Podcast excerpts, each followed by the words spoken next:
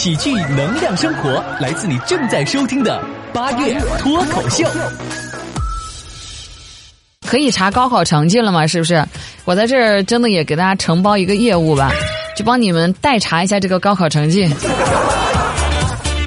随便你提要求，你是想直接说分数的呢，就给我五块就行；你要是想我委婉一点说呢，你就给我七块；你要是想亲切温柔的跟你说呢，那就八块；你要是想我揭晓了你的分数之后呢，再听一听你跟我讲述一下你这个痛苦故事，听一下你哭哭啼啼，那就十八块一次。那句话怎么说？你的紧张我来替你承担，你的害怕我来替你阻挡。其实这个我是在网上看到人家承接搞这种业务承接啊，完了之后关键还有不少人还愿意去花这笔钱让别人帮自己看分数，然后之后呢由他来告诉自己，这种买家是不是也太神奇了？一个特奇葩，而且现在关于买卖这方面啊，之前的代喝奶茶已经让大家见世面了，现在代查高考成绩，后面还有代查高中考成绩了，是不是？买家们真的花样越来越多了。我今天还学了一个新词儿，这个新词叫做“佛系买家”。然后我当时还在想，我说“佛系买家”啥东西啊？怎么解释呀？然后人家这么来解释这个“佛系买家”的，就说呢，在网上购物的时候，就有这么一群消费者，能自己解决的问题呢，绝对不讲卖，不找那个卖家来咨询，尺寸、大小、啊色差都自己研究，搞那个界面给搞定。买到东西之后呢，发现不合适，通常呢也特别懒得退换，主要就觉得沟通啊跟寄快递啊太麻烦，能凑合着用呢，那基本也就算了，就基本不会再去找那卖家，然后买来的东西呢就放在家里吃灰，从来都不会理会这个店家的好评返现小纸条，买东西呢也从来都是到期自动确认，基本呢不写评价，除非这个东西呢烂得出奇。买到一些假冒伪劣产品，偶尔还会去找这个客服理论，无效之后呢，气愤的写一个声情并茂的一个小作文差评，然后心情呢奇迹般的平复了，恢复到无悲无喜的佛系状况，这个就是佛系买家。大家对号入座吧，我就希望哈，真的有找我来帮你代查高考分数的，也希望你能做到佛系买家一点点啊。比如说，不要给我差评啊，不要找我哭哭啼啼啊，情绪冷静啊，要平静啊。诶，最近因为高考成绩出来了，你知道其实动作最快的是什么吗？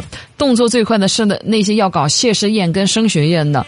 我一个不太来往的一个朋友，今天一大早就给我打电话，说要给他自个儿孩子办那个升学宴，说请我有空呢去过去凑下热闹。我当时还迟疑了一下，我说啊，我说。你不是就一个小孩吗？去年不是刚办过那个升学宴吗？怎么今天又来一个了？我那朋友这么跟我讲的，说：“嗨，去年着急办早了，没考上，所以今年再办一回。”我就单纯的可怜一下今年在考的那个小孩就我那朋友那小孩今年也真的是惨，因为首先今年如果你要是考砸了的话，复读起来很麻烦，基本上等于没复读。再来一个就是什么呢？今年你看疫情呢，又是网课啊，又是乱七八糟的一些补课、缺课啥的。然后，而且关键是考差了之后呢，自己心里啊，那个心态会崩掉，就是自己很难以接受这样的一个状况。我之前有一次，也是考差了。我我所以特别能够理解那些考试考得不好、发挥不太行的那些朋友的状况跟心情。我有一次也是考试考得很差劲，那个时候心态完全崩掉。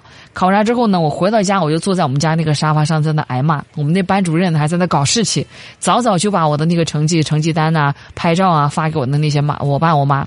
结果就是呢，我坐在我们沙发听着我妈骂，我爸也骂，两个人呢双人混合打。结果呢，我爸妈他俩骂着骂着。我不知道为什么我坐在沙发上我睡过去了，关键是什么呢？因为我低着头嘛，然后就在低头的时候，我爸妈以为我还在那真心的很忏悔，一点都没发现我睡着，然后一直在那骂。我一觉醒来，都发现自己睡了已经三十多分钟了，发现我爸妈还在那继续骂。那日子真的是太难了，现在我都不敢回想当初的那个日子，也就幸好是熬出头了，多多少少好歹考了个大学，给他们有个了一个交代啊。我今年都不知道湖南的朋友们怎么办。刚刚听那个彭程彭程给我吐槽那个湖南的分数线，真的是让我长见识。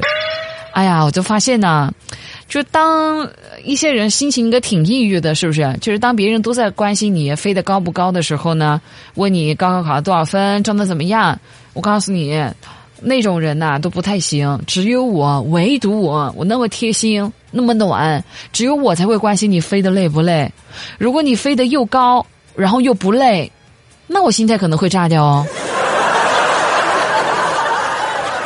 我妈最近心态可好了。就是曾经我今天跟他发了一个消息嘛，因为也是感慨今天可以查高考成绩了，又是很多一些悲欢的一些小故事在各个小家庭在那上演着。我给我妈发了一个消息，我说妈，你知不知道当年高考的时候，我特别害怕见到你跟我爸，就特别害怕自己没考好，一个是觉得愧疚，一个害怕你们打我。然后我妈就给我回消息了，她说你天天在那瞎想，还是你每天脑袋都又不用在正途上，你想点别的行不行？那你知道吗？你妈我最近在学古筝了。把你的脑袋跟你的嘴巴想办法想想怎么来夸我吧。那我妈能找着自己喜欢的东西，那我必须也得支持嘛，是不是？我就鼓励她，我说：“哎呦，我说妈，那你得好好学啊，不能半途而废啊。今年过年回去的时候啊，我还得让你在咱亲戚面前表演节目的啊，努力点。”就那一瞬间舒服呀。什么呀？谁叫他以前在我以前学才艺的时候，经常让我过年的时候在我舅舅他们面前表演。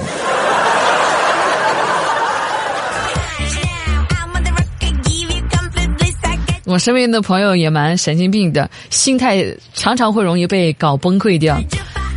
有点奇怪，都做了我的朋友了，怎么一个人心态都这么差劲？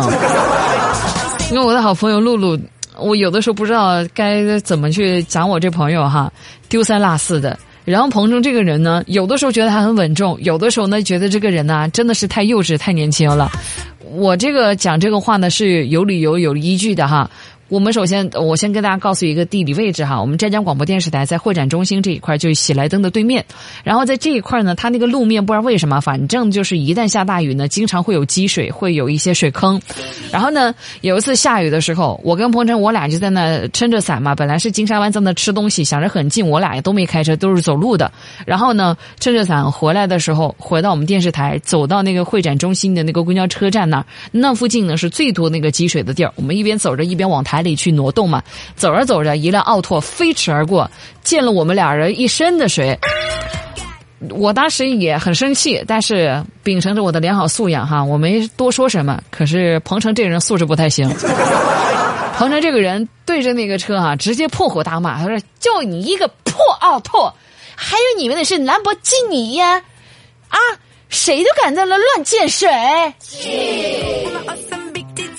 我一边走，我一边在那琢磨。我说啊，这有点不太对劲嘛。这合着，合着奥拓溅你水不行，兰博基尼溅你一身水，你就觉得很荣幸了。而且觉得这个鹏程呢，这心理素质真的是素质太低。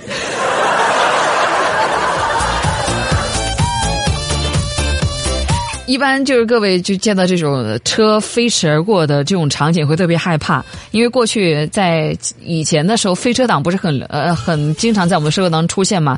车呢开的比什么都来得快，嗖的一下从你身边过去，然后随之而来的就是你的包也被他们抢走了，也啥都没了，项链也都被拽走了啥的哈。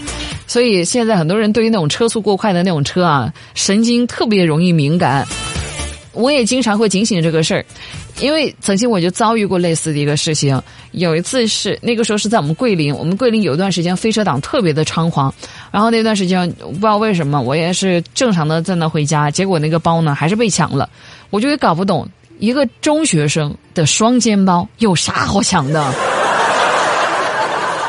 把我包抢了之后，我也很伤心。那个包包我真的很喜欢，我爸送给我的生日礼物还很贵的，从日本买过来给我的。哇，为了那个事情，我在家我哭了整整一个晚上，我实在想不通，我到底哪儿不如我那包了？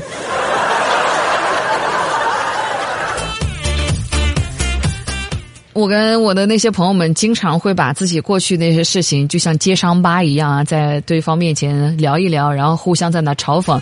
我今天说这个鹏程素质低，鹏程明天就得要骂我这个人长得丑，就经常这样子人身攻击的哈。正常操作呢，各位不要以为我在那儿就是对这个鹏程人身攻击啊，主要是他对我人身攻击在前，你知道吗？今天一来上班，鹏程对着我就讲说我胖了，我好生气的。当然，他这个话也让我陷入了一个深深的思考啊。就一看呢，彭程就跟我就是表面姐妹儿，真的关系都肯定就是不太行了，太表面了，太塑料了。打从我记事起，我就没瘦过啊。什么叫做我胖了？所以我自己也悟出来了，朋友们，好朋友呢，真的不需要太多，两个就足够了。你看，就像我们这个铁三角，我跟彭程还有露露，就我们三个哈。两个朋友就够了，我身边有他们两个，真的是觉得很满足了。两个朋友为什么觉得够呢？一个呢肯借钱给我，当那个借我钱的朋友向我要债的时候呢，另外一个就肯打死他。你看，两个是不是刚刚好？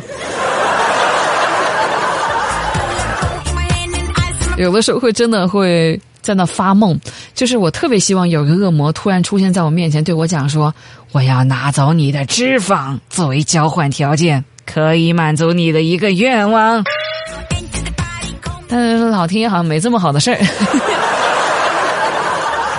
但是也得亏我是一个小胖子呀，难过的时候可以摸摸自己的小肚子呀。别人嘲讽我的时候，摸摸肚子就想一想，哎，你还有我，哎，一瞬间就看过去了。